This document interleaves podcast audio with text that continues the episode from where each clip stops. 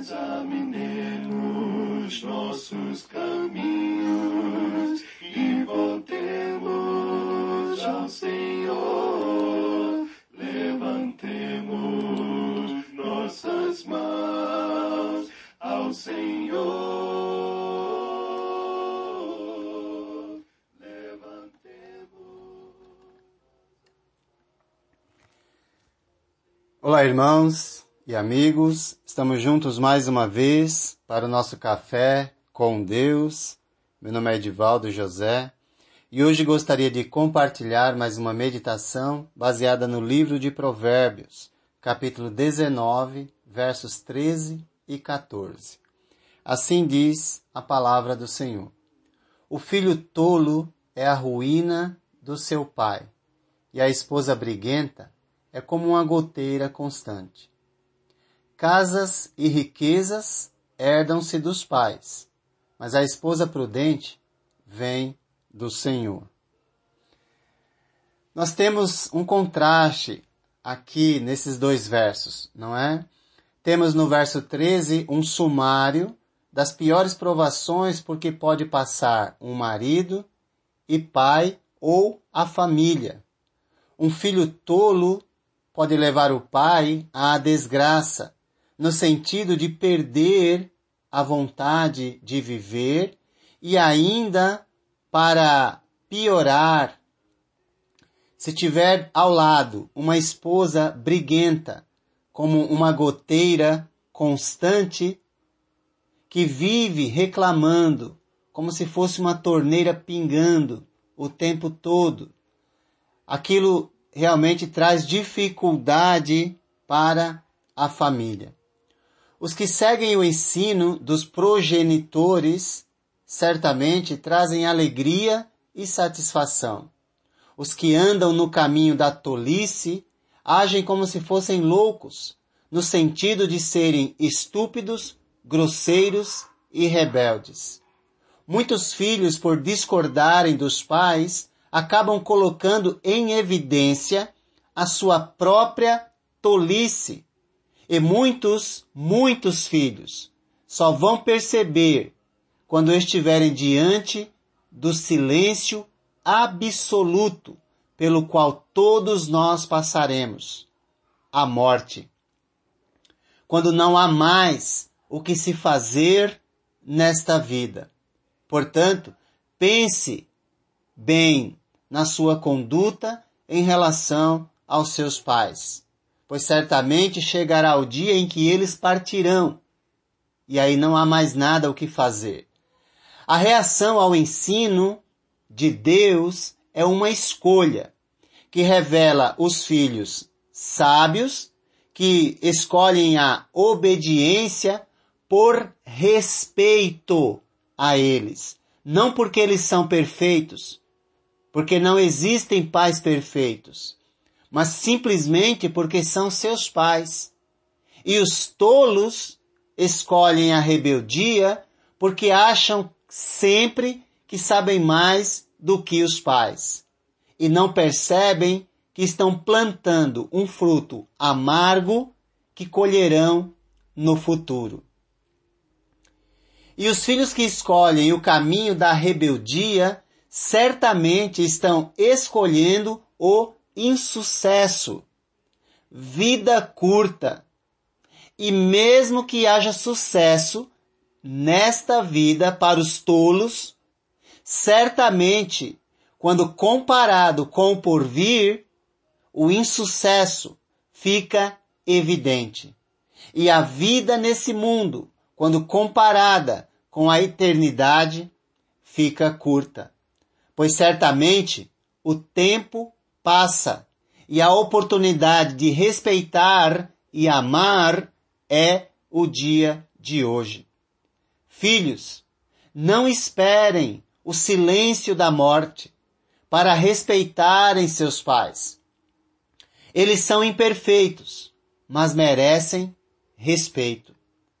É digno de nota que Jesus, que é o nosso modelo perfeito de filho, ele ainda é, era e ainda é, o único filho que sabia mais do que seus pais e mesmo assim os obedecia e respeitava.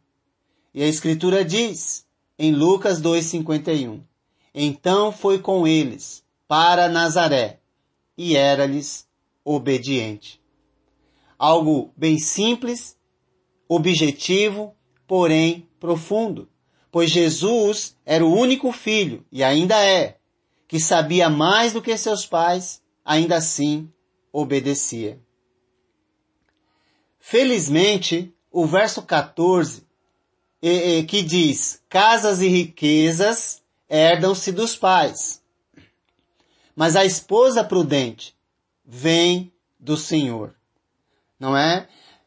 Se não bastasse filhos tolos, se ainda tiver uma mulher que só reclama, que só maltrata ou que tenta impor a qualquer custo o seu jeito de ser, aqui no verso 14 nós vemos que há equilíbrio, há equilíbrio, ou pode haver equilíbrio na desordem familiar trazida pelo filho tolo e a mulher briguenta, mostrando outra realidade da esposa asseverando que apesar de um homem poder herdar sua riqueza doméstica de seus antepassados, uma boa esposa deve ser recebida e valorizada como um presente direto de Deus.